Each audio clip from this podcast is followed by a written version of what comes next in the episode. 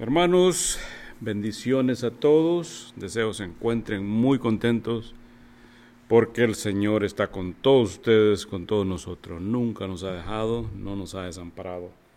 Bendito sea su nombre. Hermanos, el, el tema de hoy lo encontramos en el Salmo número 27. Salmo número 27 es un salmo de David y vamos a leer los primeros ocho versículos de este tan hermoso salmo. Dice el, Salmo 27, Jehová es mi luz y mi salvación. ¿De quién temeré?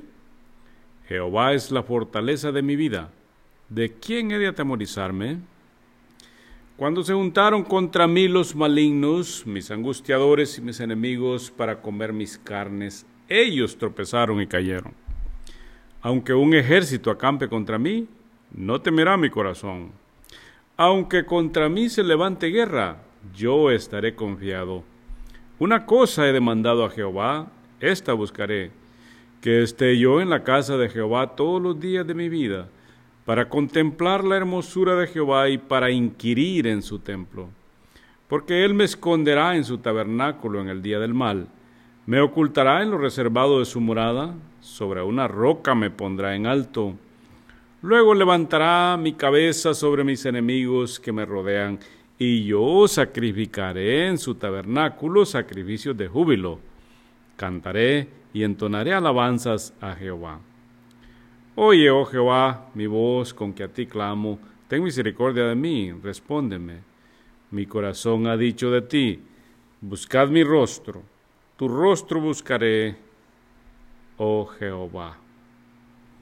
Muy bien, hermanos, como pueden ver, este es un hermoso salmo, un salmo muy apropiado para este nuestro tiempo de hoy en el que estamos enfrentando toda esta clase de malas noticias. Entonces, este es el tema que, que vamos a sacar de estos versículos. Aquí está rico, es una mina que hay mucho, pero bueno, vamos a tratar de sacar unos pensamientos muy útiles y el tema es este, cómo permanecer confiados frente a la amenaza. Eh, ¿Cómo? ¿Cómo permanecer? Es que podíamos estar confiados o cuándo estamos nosotros confiados cuando tenemos todo o cuando cómo podemos estar confiados cuando hay una amenaza delante de nosotros y es una amenaza seria.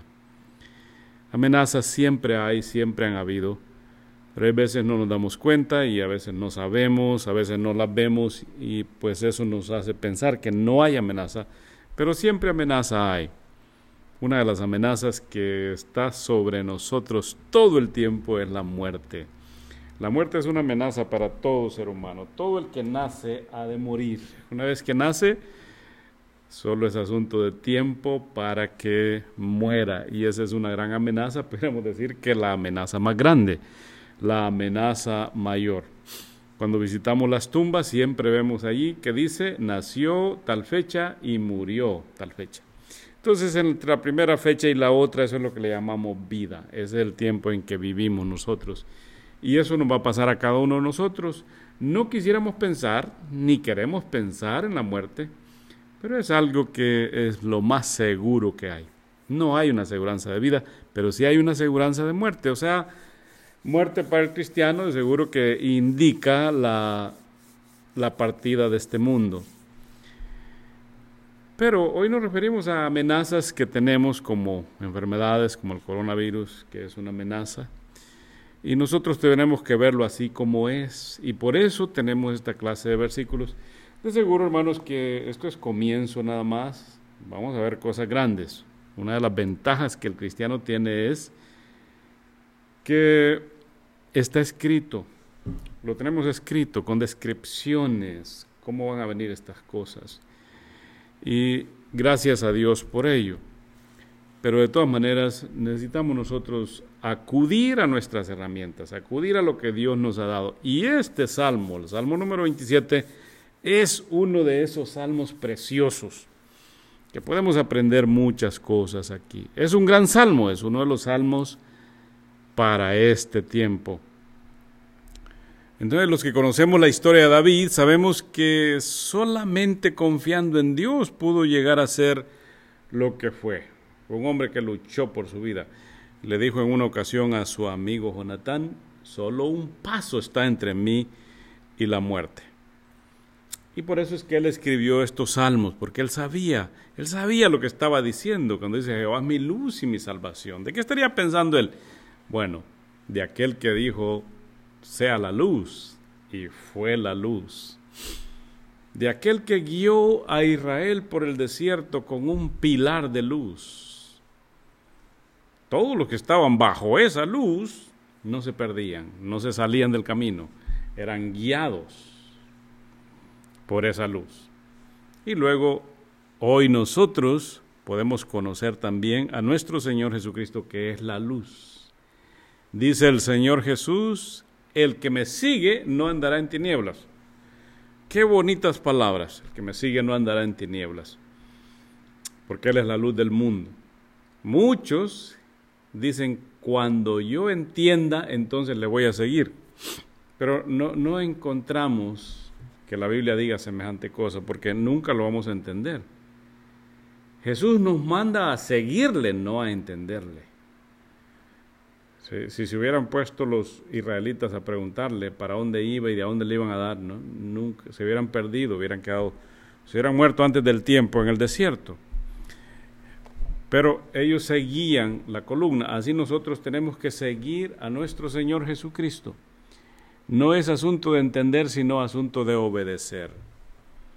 El que cree en mí, dice, yo soy la luz del mundo. El que cree en mí no andará en tinieblas. Dijo en una ocasión, en el último y gran día de la fiesta, dijo, si alguno tiene sed, venga a mí y beba. Él es, Él es la luz, Él es la luz del mundo. Entonces David a eso se refería, él conocía esto, por eso es que él dice, Jehová es mi luz y mi salvación, ¿de quién temeré?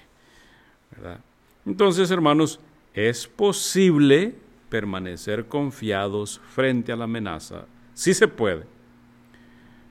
Y pues nos hacemos la pregunta, ¿cómo permaneceremos confiados frente a la amenaza? Bueno, el día de hoy aprenderemos del Salmo 27, unos pasos que nos van a ayudar a permanecer confiados. Qué bonito fuera que todos estaremos confiados. Esto no quiere decir que vamos a hacer como lo que han hecho algunos, confiando en Dios y se van sin máscara, se van sin, sin tener la precaución de vida. Y además, pues solamente hay que ir si no queda otra opción, pero si no, por una comida, por una carne asada, por un cumpleaños, este no es tiempo de andar celebrando cumpleaños, ni este no es el tiempo, este es el tiempo de, buscar al Señor, de buscar a Dios.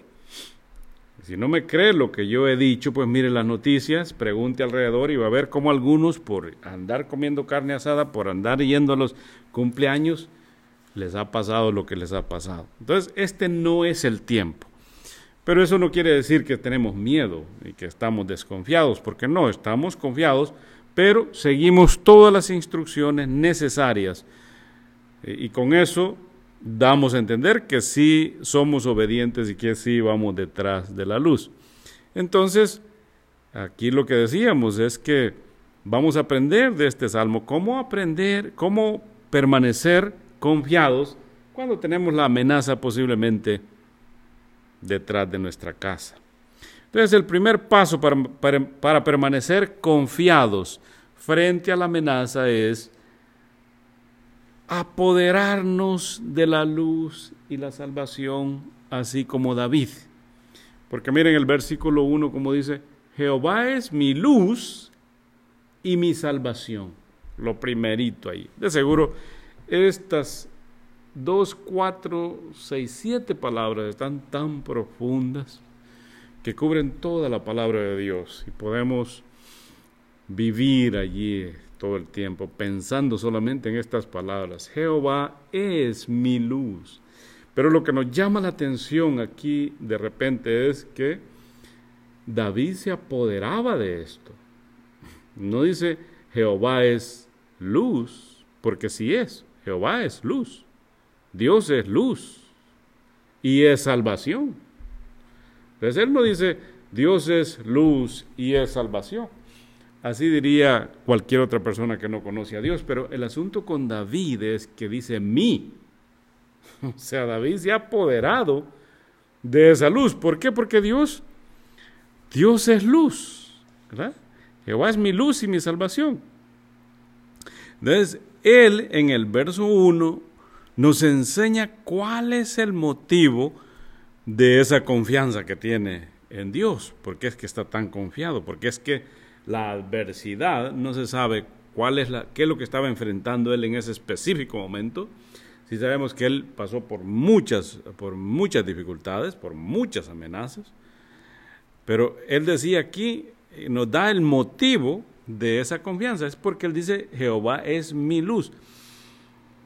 ¿Qué era lo que David sabía de Dios para depositar toda la confianza en eso? Bueno, lo que él sabía es que Dios era su luz y era su salvación.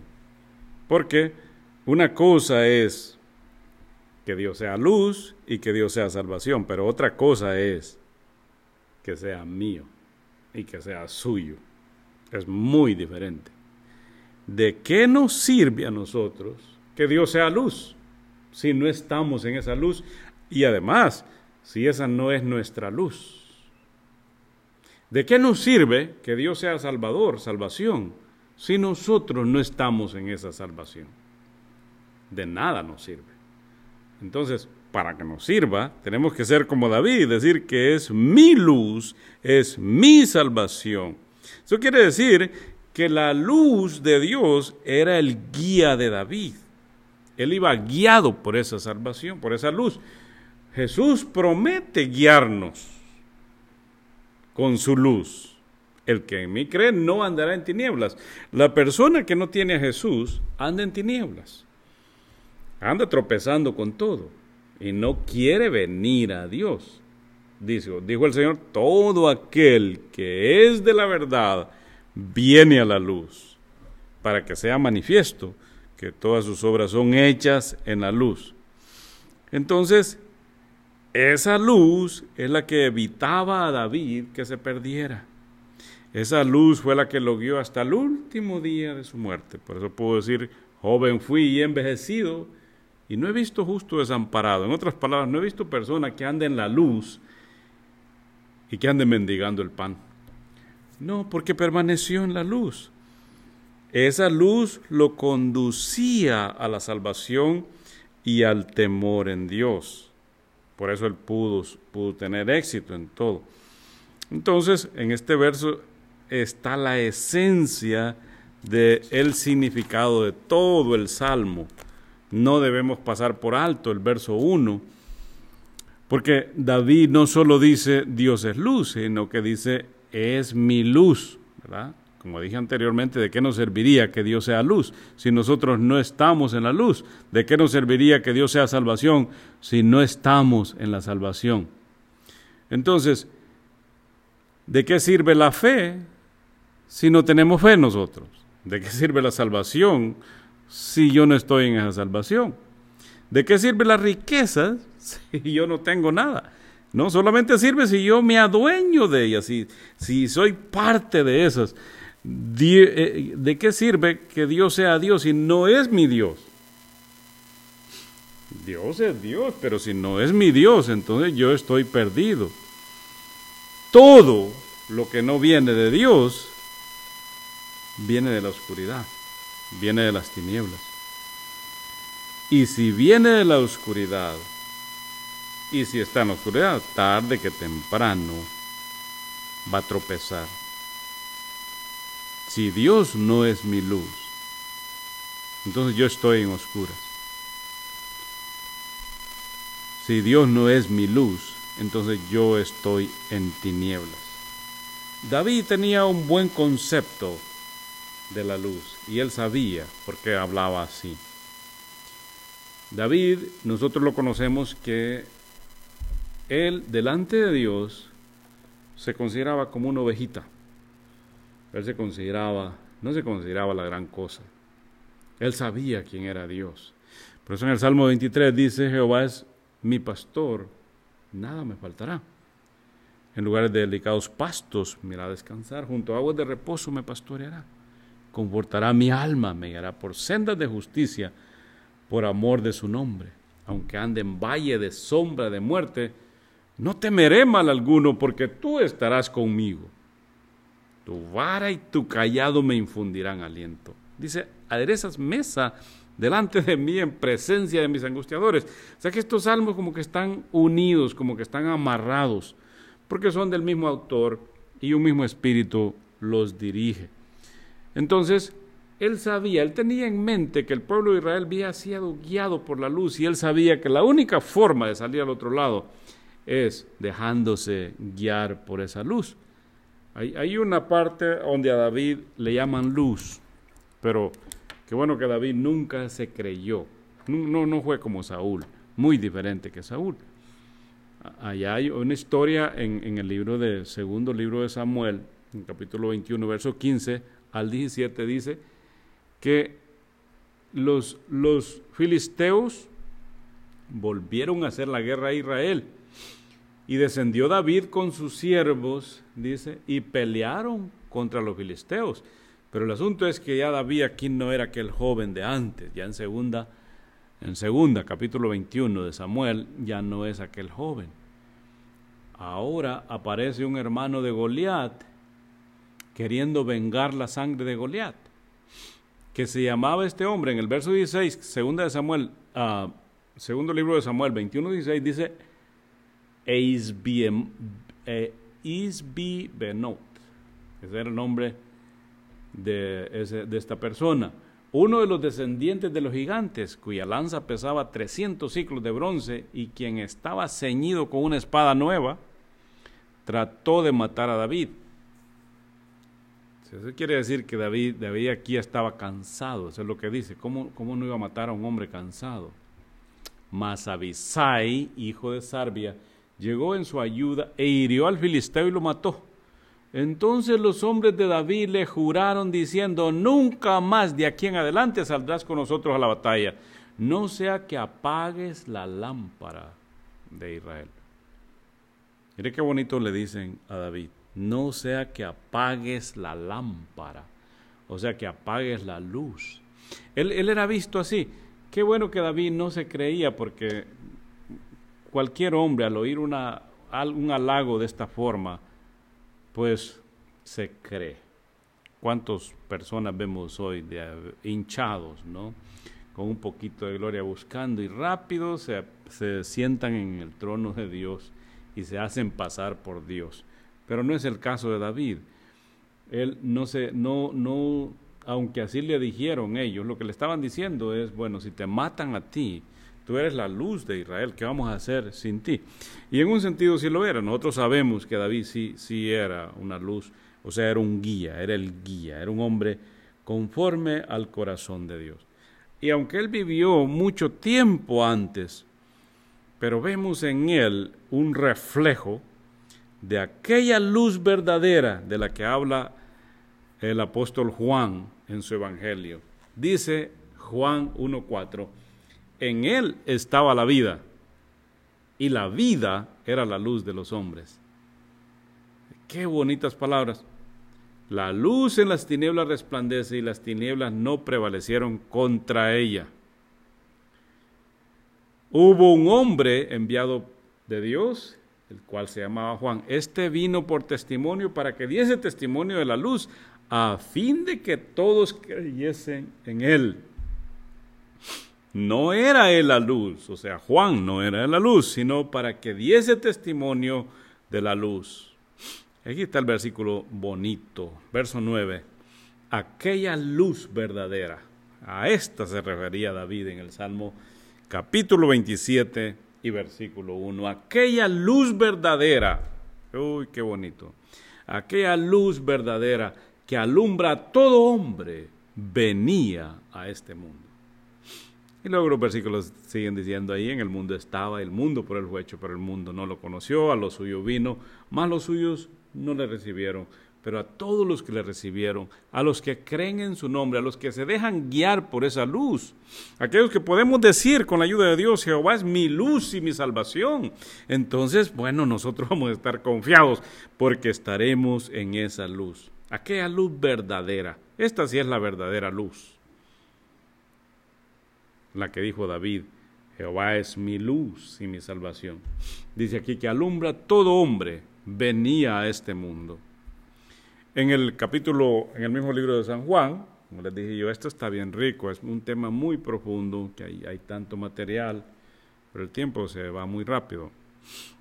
Juan 8:12 dice, otra vez Jesús les habló diciendo, yo soy la luz del mundo. El que me sigue no andará en tinieblas, sino que tendrá la luz de la vida.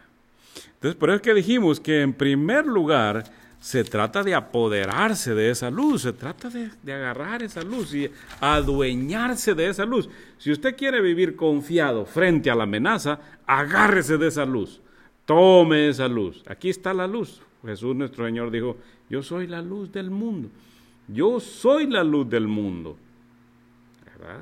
El que me sigue, aquí no dice el que me entiende, porque muchas personas se pierden porque según ellos no entienden pues nunca va a entender. ¿Cómo quiere entender esto? ¿Cómo quiere entender a Dios? No, solamente dice el que me sigue, sígueme. El que me sigue no andará en tinieblas. Ya, así como las ovejitas siguen al pastor. Dice aquí el que me sigue, el que va detrás de mí, el que es guiado por mí. No va a andar en tinieblas, sencillamente no va a andar en tinieblas. Tú permanece en la luz y no vas a andar en tinieblas, pero salte de la luz y vas a ver lo que te va a pasar. Vas a andar en tinieblas, vas a andar todo perdido. Cuando menos acuerde, el doctor te va a decir, es tiempo de partir, o a lo mejor ni te dice, y ni te das cuenta. Pero estabas en lo oscuro. Ahora, ya sabemos lo que dice del tiempo del fin. Arrojadlo y echadlo a las tinieblas de afuera, ahí será el lloro y el crujir de dientes. ¿A quién le gusta estar en la luz? ¿A quién no le gusta estar en la luz? ¿Y a quién le gusta estar en las tinieblas? Casi por lo regular, la mayoría de la gente le tiene miedo a las tinieblas. Bueno, si no estás en Jesús, si no quieres servirle, no quieres andar en la luz, y no te engañes tú solo diciendo que andas en la luz, cuando tú sabes en tu corazón, tus mismas obras enseñan que no estás en la luz. Entonces, piensa lo que va a pasar toda una eternidad en las tinieblas. Aquí dice, el que me sigue no andará en tinieblas, sino que tendrá la luz de la vida. Qué hermoso. Yo soy la luz del mundo. Entonces ese es el primer paso para, para estar confiado frente a la adversidad.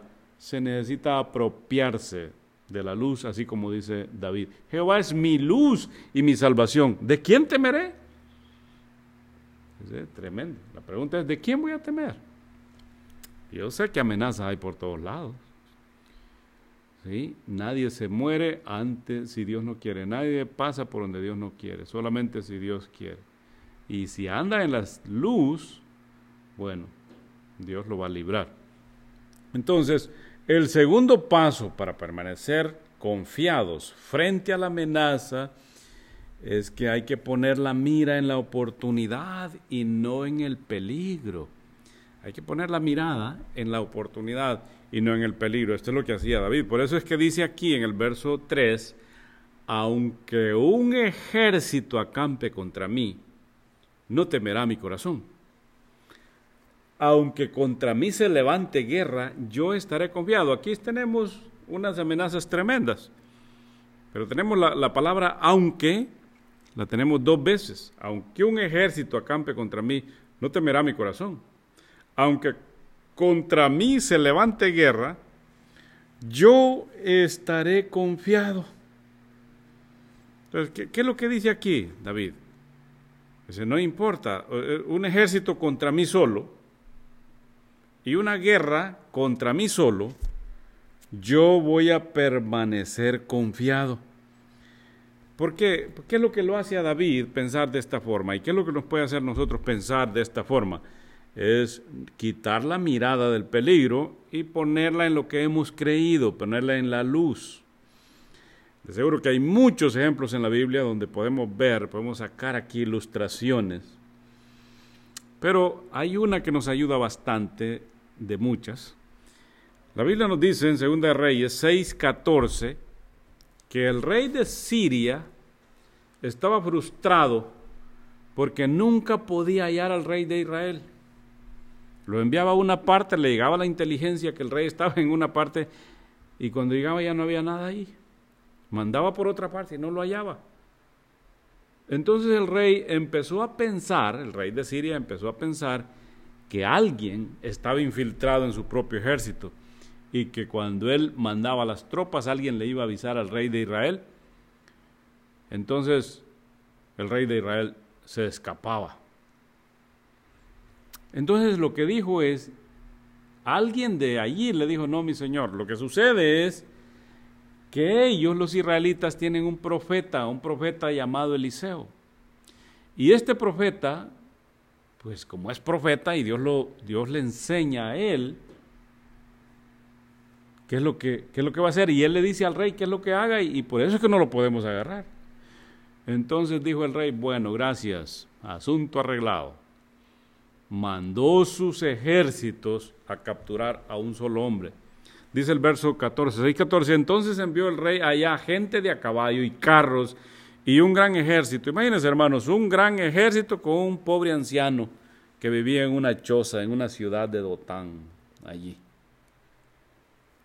Aquí dice, los cuales vinieron de noche, y sitiaron la ciudad, no se escapa. Y se levantó de mañana y salió el que servía al varón de Dios y aquel ejército que tenía sitiada la ciudad. Vaya. Con gente de a caballo y carros. para capturar a un hombre así, una sola persona lo podía hacer, un solo soldado. Pero este, este ejército, aquí vienen contra, contra alguien. Pero este hombre estaba haciendo lo mismo que dice David. Aunque un ejército acampe contra mí, no temerá mi corazón. A que contra mí se levante guerra, aunque contra mí se levante guerra, yo voy a estar confiado. Dice aquí el verso 15, entonces su criado dijo, ah, Señor mío, ¿qué haremos?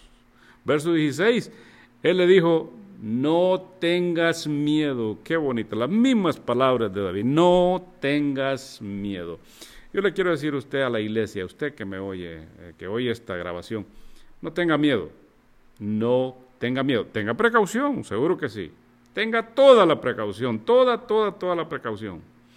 Todas las precauciones, que su familia, que usted no, no vaya a, esos, a esas fiestas, ¿por qué se anda metiendo ahí?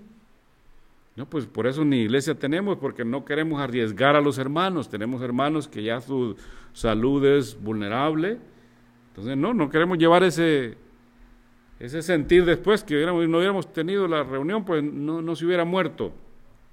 Bueno, por eso lo estamos haciendo. Pero pues si se suelta y no tiene cuidado, bueno, entonces no puede culpar a nadie, sino usted mismo. Pero por el otro lado, necesitamos no tener miedo. No, no, lo hacemos por miedo, sino que lo hacemos por precaución. Él le dijo, no tengas miedo. Lleves este versículo, anótelo, es segunda de Reyes, segundo libro de Reyes 6, verso 16. Y dice, eh, le dijo Eliseo a su criado, no tengas miedo, porque más son los que están con nosotros que los que están con ellos. Bueno, ¿a qué se refería? Ay, mi hermano, se refería a los ángeles de Dios. Y sabemos nosotros lo poderoso que son los ángeles. En otra historia por allá dice que un solo ángel mató en un ratito a 185 mil personas. Un ángel es bien poderoso. Por eso Jesús dijo a Pedro, mete la espada en tu vaina. No sabes que yo puedo orar ahorita a mi Dios y Él mandaría 12 legiones de ángeles. Imagínense lo que hubiera parecido, lo que hubiera pasado con todos los romanos si el Señor hubiera mandado oh, 12 legiones de ángeles. En un momento se hubiera acabado todo Roma y hubiera sido como si nunca existió. Sí, entonces dice, verso 17, y oró Eliseo y dijo, te ruego, oh Jehová, que abra sus ojos para que vea. Es todo lo que necesitamos, es que este hombre no vea la luz. cuando se ve la luz. Entonces Jehová abrió los ojos del criado y miró y he aquí que el monte estaba lleno de gente de a caballo y de carros de fuego alrededor de Eliseo. Sí, pero eso es lo mismo que dice David. Yo estaré confiado, así como no. Imagínense, con un ejército esto. Pues el diablo sí tiene sus ángeles que le sirven, son sus criados, pero es una tercera parte. Con nosotros hay las otras, todo lo demás está con nosotros, a nuestro lado. Y, y, aquí lo que vemos es que le abrió los ojos y le cerró los ojos al ejército de tal manera que un solo hombre capturó todo un ejército. Entonces, todas las pruebas que la humanidad ha tenido, para unos han sido tragedia, para aquellos que ponen la, mirada en el peligro han sido tragedia, pero para otros han sido grandes oportunidades. Siempre las grandes oportunidades comienzan de esa forma. Por ejemplo, Noé tuvo la gran oportunidad de empezar un mundo diferente por aquella tragedia que para los otros fue tragedia, porque se ahogaron todos. Para Moisés era el final de los egipcios cuando Moisés estaba frente al Mar Rojo. Por eso es que les dijo, estad tranquilos, no temáis, porque estos egipcios que has visto hoy, nunca más para siempre lo volveréis a ver. Y eso fue lo que pasó. Al día siguiente por la mañana, el mar estaba lleno de cuerpos de soldados egipcios. Nosotros conocemos la historia. También cuando se le presentó, a, cuando le presentó aquella situación a Abraham, que tenía que ofrecer a su hijo. Y vemos las grandes bendiciones que salieron después de eso. El Señor le dio muchas bendiciones. Estados Unidos ha tenido grandes problemas, la nación entera ha tenido grandes amenazas, pero de cada una de ellas, la última, la Segunda Guerra Mundial, de ahí, de ahí para allá apareció Estados Unidos como la gran potencia mundial, después de pasar por una guerra. Entonces nosotros hoy estamos bien amenazados, todos los cristianos pues estamos amenazados, ¿sí? Se, sentimos. Pero yo quiero decirle hoy, detrás de esta gran amenaza hay una gran oportunidad, eso es lo que le puedo decir yo.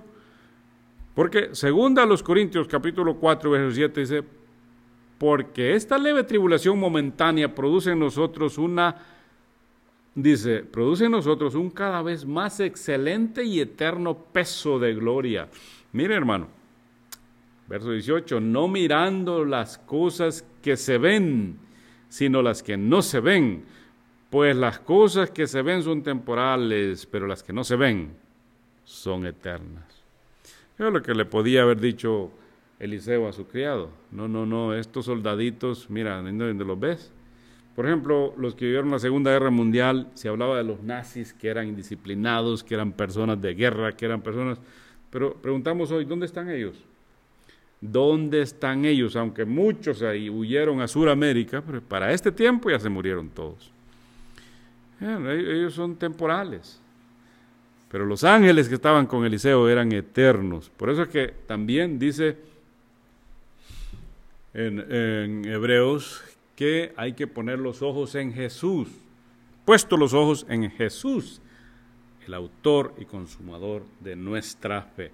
Entonces, número tres, el eh, tercer paso para permanecer confiados frente a la amenaza es consiste en demandar, hay que demandar un lugar seguro. Pero se necesita demandar. ¿Por qué decimos eso? Porque el verso 4 así dice. Así dijo David. Mire cómo dijo David en el verso 4 dice 27.4 Salmo 27.4, una cosa he demandado a Jehová, esta buscaré, que esté yo en la casa de Jehová todos los días de mi vida, para contemplar la hermosura de Jehová y para inquirir en su templo. Seguro que para muchos, pues esta es locura, muchos, muchos están alegres hoy porque no van a la iglesia, nadie les tiene que decir nada por su gran irresponsabilidad en las cosas de Dios, pues así sígale Dios no se opone a eso. Si usted quiere seguir las tinieblas, gócese en las tinieblas, sigue en las tinieblas, permanezca en las tinieblas si usted quiere. Pero si usted no quiere permanecer en las tinieblas y estar confiado frente a la amenaza, tiene que demandar a Jehová una cosa. y aquí dice, y no solo demandarla, sino buscarla. Una cosa. ¿Y qué es esa cosa? ¿A qué se refiere David cuando dice, ¿cuál es esa cosa, David? Que esté yo en la casa de Jehová todos los días de mi vida. Pero vamos a ponerlo eh, eh, en, una, en otra forma hoy porque requiere que hoy lo pongamos en otra forma, especialmente porque ya no estamos yendo a la iglesia.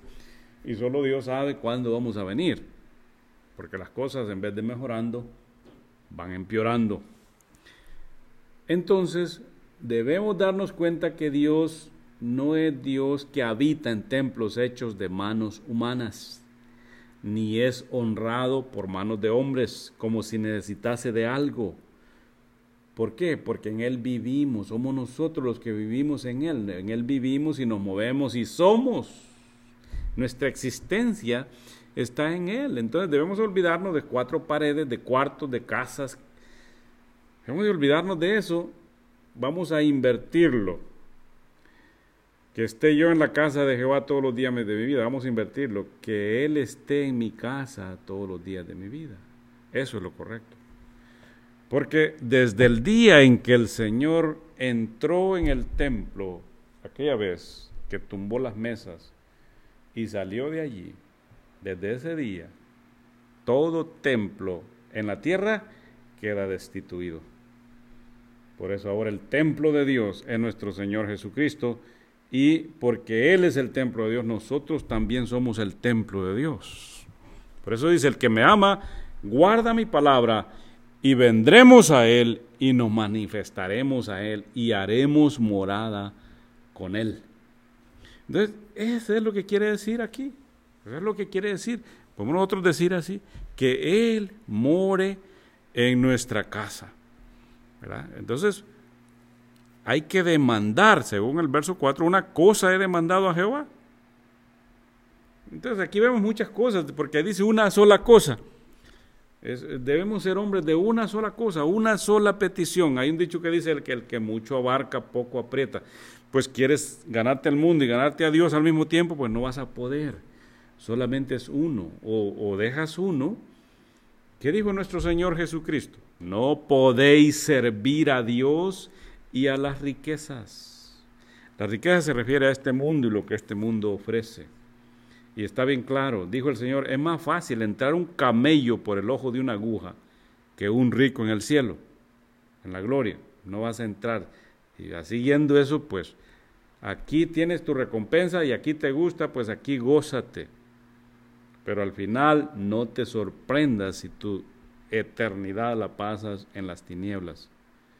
Entonces, para, pero si quieres vivir aquí esta vida confiado frente a la, a la adversidad, pues entonces tienes que demandar una sola cosa. Eh, en la Biblia encontramos muchos ejemplos, por ejemplo, el ejemplo de Marta es el primero que se nos viene a la mente, porque el Señor, dice la palabra del Señor, que el Señor fue a visitar a esta familia que él amaba mucho. ¿verdad? El verso Lucas 10:39 dice, este tenía una hermana que se llamaba María, la cual sentándose, o sea, Marta, Marta en el verso 38, la cual sentándose a los pies de Jesús oía su palabra. Sí, qué bonito, esta es una buena ilustración porque ahora Jesús está en la casa de estas personas, pero pobre Marta andaba bien ocupada. Dice el verso 40, pero Marta se preocupaba con muchos quehaceres y acercándose dijo, Señor, ¿no te da cuidado que mi hermana me deja servir sola? Dile pues que me ayude.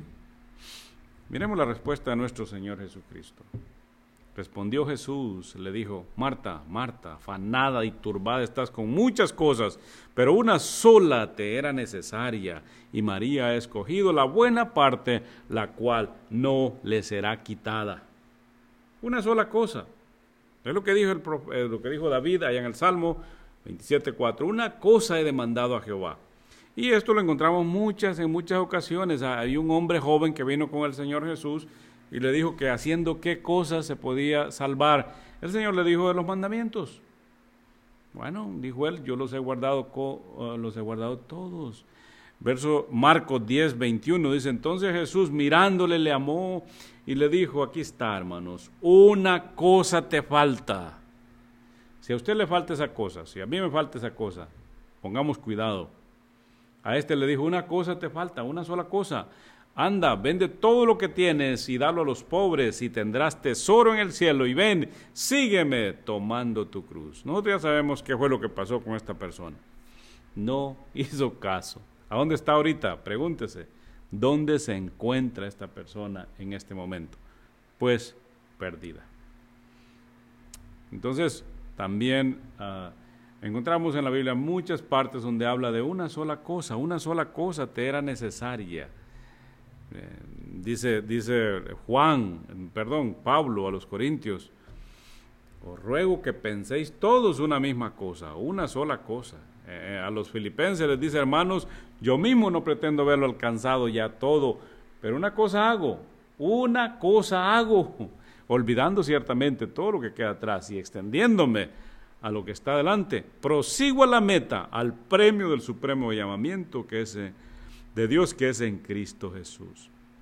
Así que todos los que somos perfectos, esto mismo sintamos. O sea, una sola cosa.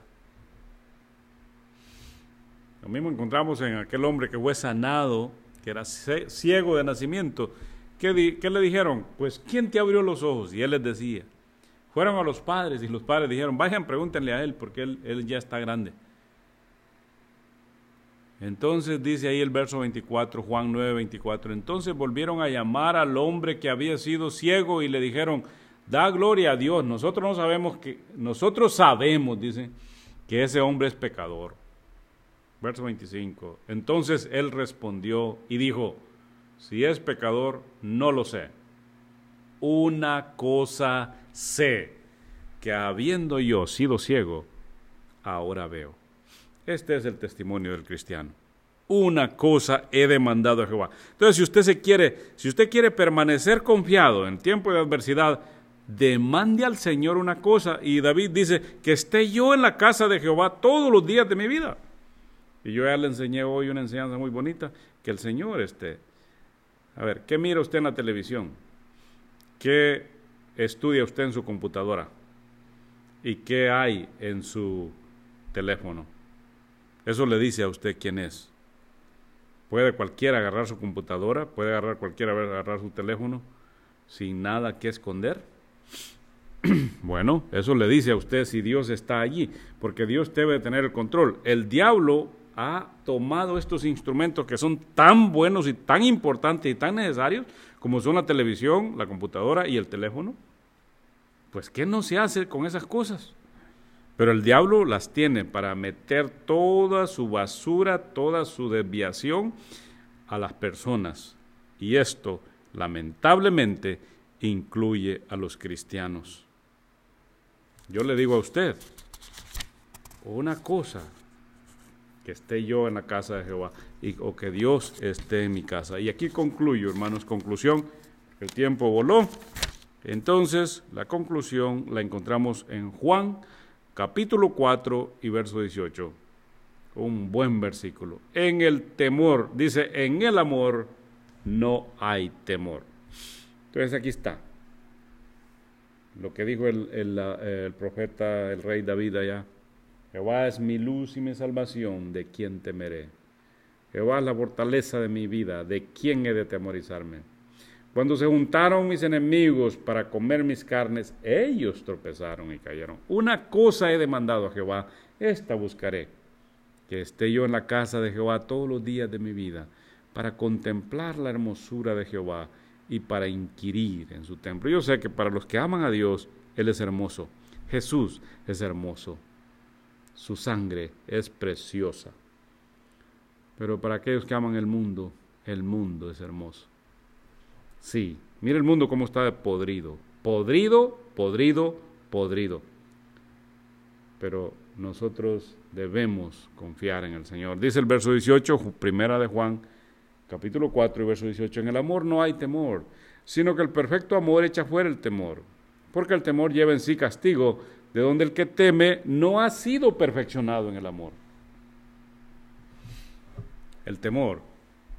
El temor ha evitado a muchas personas muchas cosas. Ha evitado a personas no tener una carrera. Ha evitado a personas hacer algo grande para la obra del Señor. Y va a evitar a muchos la salvación, el temor.